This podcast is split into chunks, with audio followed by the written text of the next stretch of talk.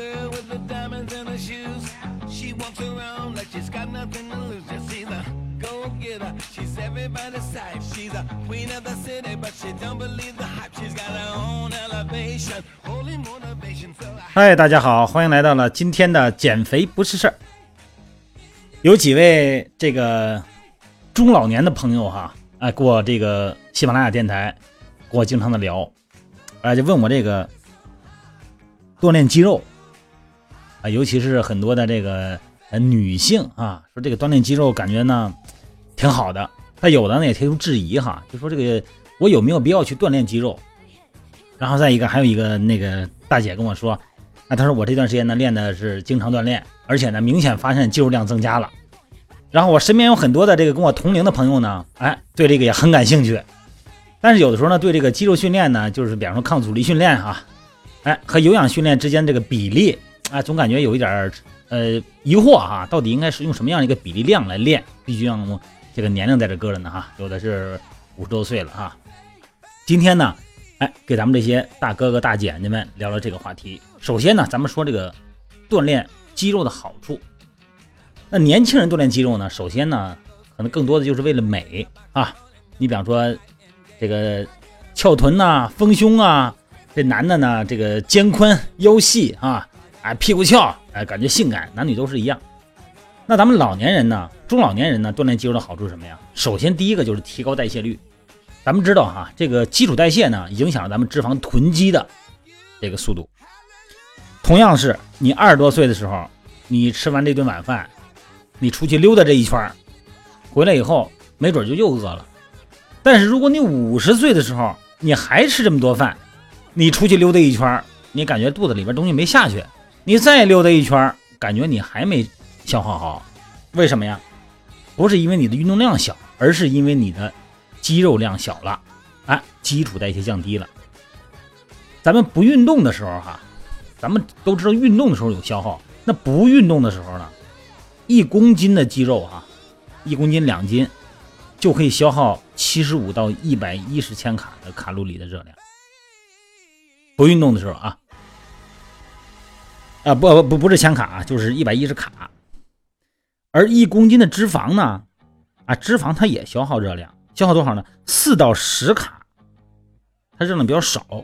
所以说呢，适度的增加肌肉的比例，它有助于提高基础代谢，减少脂肪，避免肥胖。第二个好处是什么呀？它可以减缓咱们的腰背的酸痛。呃，经常坐着，你说我这都退了休了，退了休了，你可能坐的时间更多，打麻将是吧？看电视，哎，老坐着，或者说呢，现在呢低头看手机，玩电脑，哎，斜靠在那个沙发上、床上，哎，这种。动作呢，很容易伤害咱们的颈椎和腰椎。在这个肌肉力量不足啊，或者是过度使用的情况下呢，就会带来疼痛。那么，增加咱们的这个相关肌肉的力量，保持某个部位的对称性训练，会给咱们的骨骼呢提供一个保护和支撑。第三个好处呢，就是降低糖尿病的风险。这个肌肉质量和体重比例每增加百分之十。胰岛素的抵抗呢就会降低百分之十一，啊，从而降低呢患糖尿病的风险。究其原因呢，在于肌肉能从血液中摄取所需要的糖分加以利用。你看运动往往都会出现低血糖，对吧？所以运动前呢要补充一些这个碳水化合物，因为肌肉的消耗糖太厉害了，哎，那也就在减少机体对胰岛素的依赖。而且呢，肌肉训练呢可以预防骨质疏松，啊，适度的训练。为什么老加“适度”这两个字啊？不同的年龄啊，练肌肉的量，这一这个话题咱们一会儿再聊啊，量是不一样的。这个中老年的朋友们嘛，做肌肉训练的时候，适度，啊，这个适度具体怎么个适度，咱们一会儿再聊。适度的肌肉训练呢，会不断刺激人体的骨骼，让这个机体呢做出反应。人所谓的补钙，不是说你吃它就补了钙，就补到骨头里去了。这个骨膜呢，在承受压力的前提下，才能吸收钙质。你这个时候吃的钙，才能被骨膜吸收。你平时那么待着不动，骨头不承受压力，它不吸收钙，吃也没用。再一个呢，就是这个肌肉训练呢，可以让咱们的体态啊优美匀称。这个适当的进行进行这个增加一定的肌肉比例哈，啊，有助于增强啊胸部、背部、肩部啊这些重要部位的力量，哎，提高这个咱们人体的柔韧度，还能让身体呢形体更漂亮。你别说咱们中老年人不爱美，谁不爱美啊？是吧？但凡有社会存在的时候，人都注重身社会形象。社会形象的体现什么呀？就是身材嘛，对吧？有的时候说，你说这个脸上做头发、化妆、纹眉，这个是吧？脸弄成红的，这是什么色的？身材这玩意儿你做不了假呀。身材好了，往那一站，它确实有说服力。而且美国这个研究发现呢，这个如果那个老年人啊拥有比较多的肌肉呢，这个身体呢更长寿，哎，它可以增预防那个老年人患这个代谢性疾病的这个风险。而且呢，有意识的锻炼肌肉呢，还能提高行动能力。啊，你比方说那个肌肉呢，比方说我这个年龄大了哈，有时候走路不小心摔倒了，那样呢，你要不经常运动的人呢，可能摔倒摔就很重啊，人发沉。但是呢，你经常锻炼的人呢，反应很快，肌肉迅速迅速收缩，然后手呢瞬间撑地，哎，这个伤不着咱们的关节。这个就是说它的好处。那咱们既然好处这么多，那我就练呗，是吧？哎，咱们就紧接着说了，运动量的标准。咱们说这个肌肉训练呢，咱们说运动吧，运动包含什么呢？呃，很多种运动都叫运动。咱们说健身运动这个范畴来说哈，有氧训练，还有力量训练，有氧训练对应无氧训练啊。这个无氧训练里边啊，又包括这个极量训练，就是它运动强度极大的训练。所以说，中老年朋友们训练的时候呢，往往在健身房嘛，跟年轻人都在一块练。有时候咱们脑子里边看着他们练，脑子里边回忆起来咱年轻的样子哈，哎，蠢蠢欲动的，情不自禁的，不由自主的，你的运动量就可能跟他们一样了。甚至于说呢，你练的动作、玩的项目跟他们一样。哎，H I T 高间歇，我也来一个。翻轮胎、跳箱，我也来，没准就跟着上去了。而且呢，在大家的鼓励下，在大家的这个鼓掌声中，你没准啊就正儿八经的就投入进去了。这个不应该。咱们中老年的朋友呢，当然你经常健身的人，我就不说了哈。呃，比方说接触健身不长的，呃，这个比方说一两一两年的这样的，你这个运动量啊不要太大，还是要以有氧训练为主。啊，运动前呢，那不用说了，热身呢，这个动态拉伸呢，这个少不了。然后呢，进入有氧训练的时候，可能咱们选择跑步机等等哈。哎，有的时候呢，咱们可能会跟着那个集体操、团体课跳操，但是你可别小看这个跳操啊，有氧操的有运动量有的相当大。做有氧操之前，他也会热身，但是那个热身呢，只是关节热身，它没有心肺功能的热身。也就是说呢，在运动前。你的心率、心脏的跳动这些功能啊，它没有一个热身的过程，可能直接就音乐一响就康康康就跳起来了。所以说我建议呢，你就是如果做团体课，包括什么杠铃操啊、搏击操啊，在上之前，你先在跑步机上先走个十五分钟左右，不要快啊，走十五分钟。哎，身你比方说速度保持可以到四点五、五点零，可以六点零啊，每小时六公里，让身体产生微汗，整个循环系统。啊，心脏这个肌肉循环全部动员开了，你再去做团体课。那你要是以有氧训练，如果以这个跑步机为主的有氧训练呢，那你就把这个热身的时间呢放到十五分钟。哎，这个要是冬天，你看现在挺挺冷的了哈，哎，冬天呢就得放到了二十分钟。你不能看和其他年轻人一样，他热身五分钟直接加速到八点零就开始跑了，咱不能跑啊，咱不能那么快。另外一个运动形式有氧训练跑步机来说呢，我还是建议大家不要去跑步。快走，摆臂快走，速度加到六点零、六点五也没关系，七点零都可以，就是不跑。这个上臂啊，大小臂九十度，哎，摆臂，把这个上臂摆到跟地面平行，把这个手掌呢摆到这个鼻子的高度，哎，增加你上肢的参与，甚至于说呢，你可以拿两个小哑铃，增加一点三角肌，哎，增加一点肩部肌肉的阻力，这样的话呢，可以增加一些上肢的这个肌肉训练。有氧训练呢，还是那句话，不要跑步啊，快走。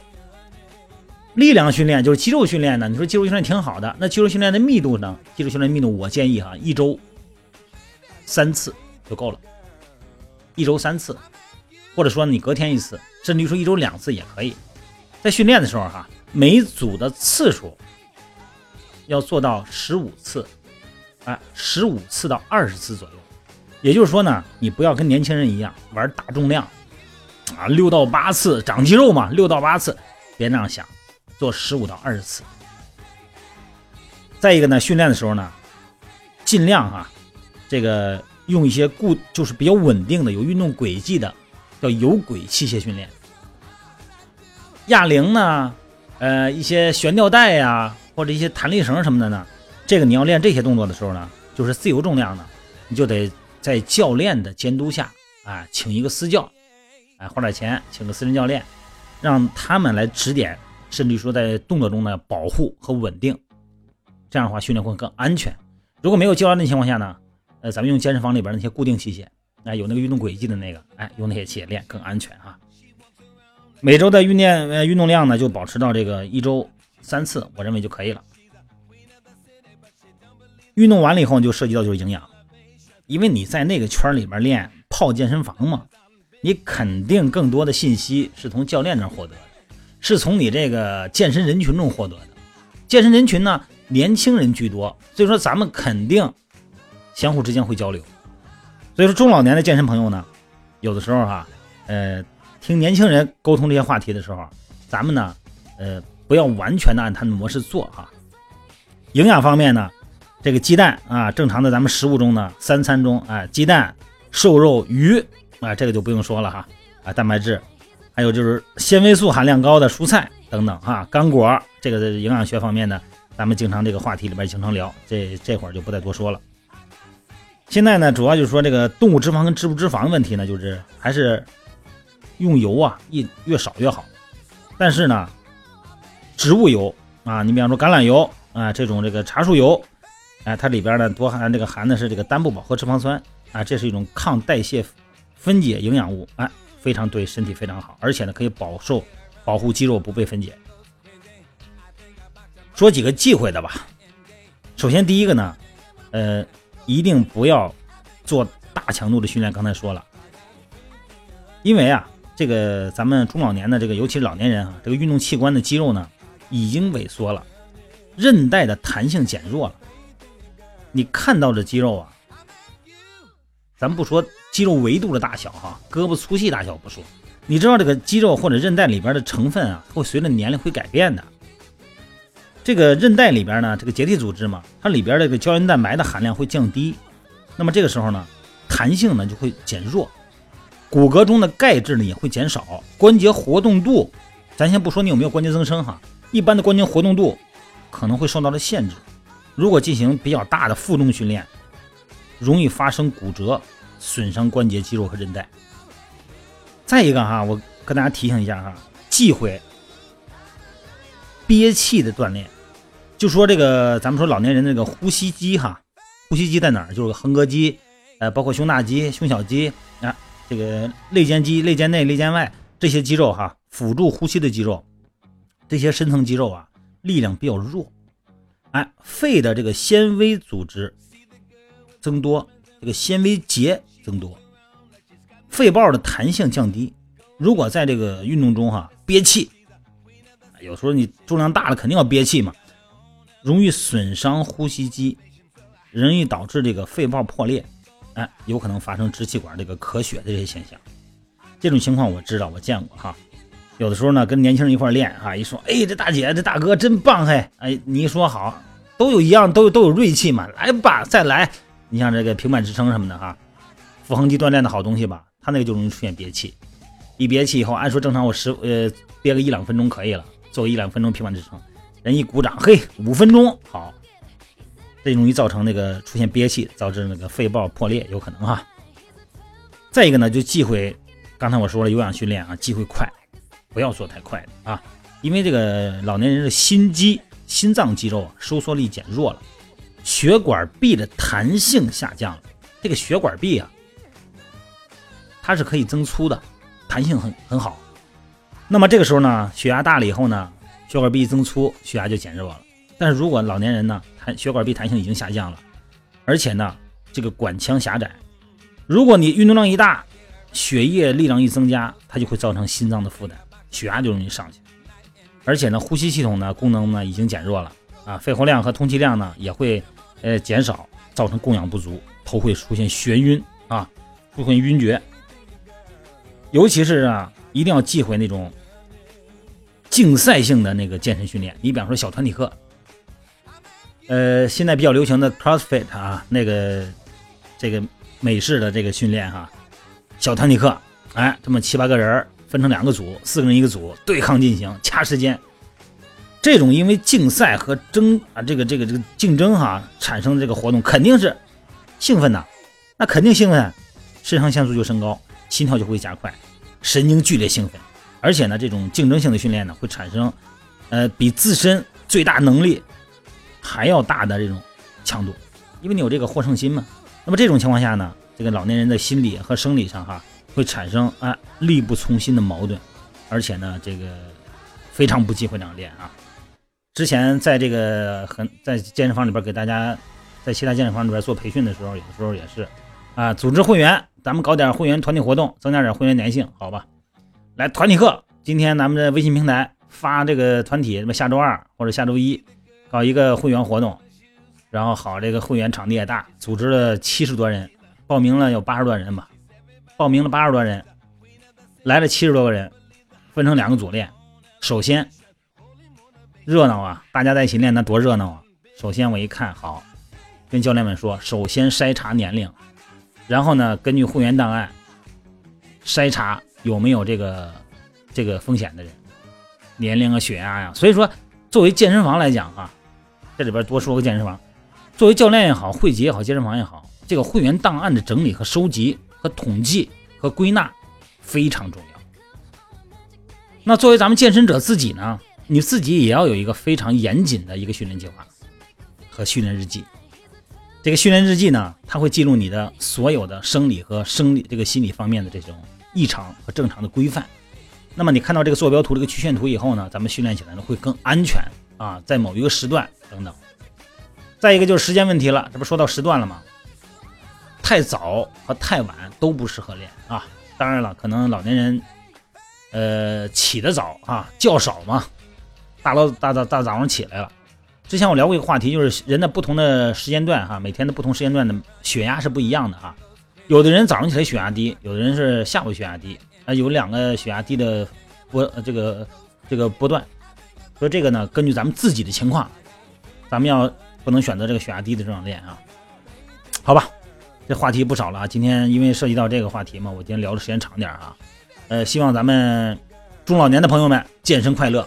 千万记住啊，健身不是年轻人的事儿啊！健身，只要是热爱生活、热爱身体的人都应该热爱健身。它只是不同的年龄选择不同的运动方式。希望朋友们，然后大家互相沟通、互相聊天哈。呃，我的私信呢，我的私信，我的微信呢就是，呃，手机号哈，幺三六零幺三五二九幺零。有什么需要个体差异的啊？需要个体咱们单聊的，咱们可以跟我加我微信，咱们单聊哈。我尽我所能给大家提供点建议，但是呢。有一个很大的障碍就是什么？咱们看不见，咱们只是通过语音、通过微信，有很多的个人信息啊，真是获得不了。所以说呢，在很多问题的时候呢，我回答的是似是而非、模棱两可。为什么呀？我看不见人本身，不能做一些风险评估，你没法做出准确的答案。所以说呢，还是要相信咱们所在健身房的教练，哎，通过教练的现场跟咱们的这个监测、风险评估。能够给咱们提供一个比较好的训练计划和训练方案，好吧？今天咱就聊到这儿啊！祝各位朋友们健身愉快啊！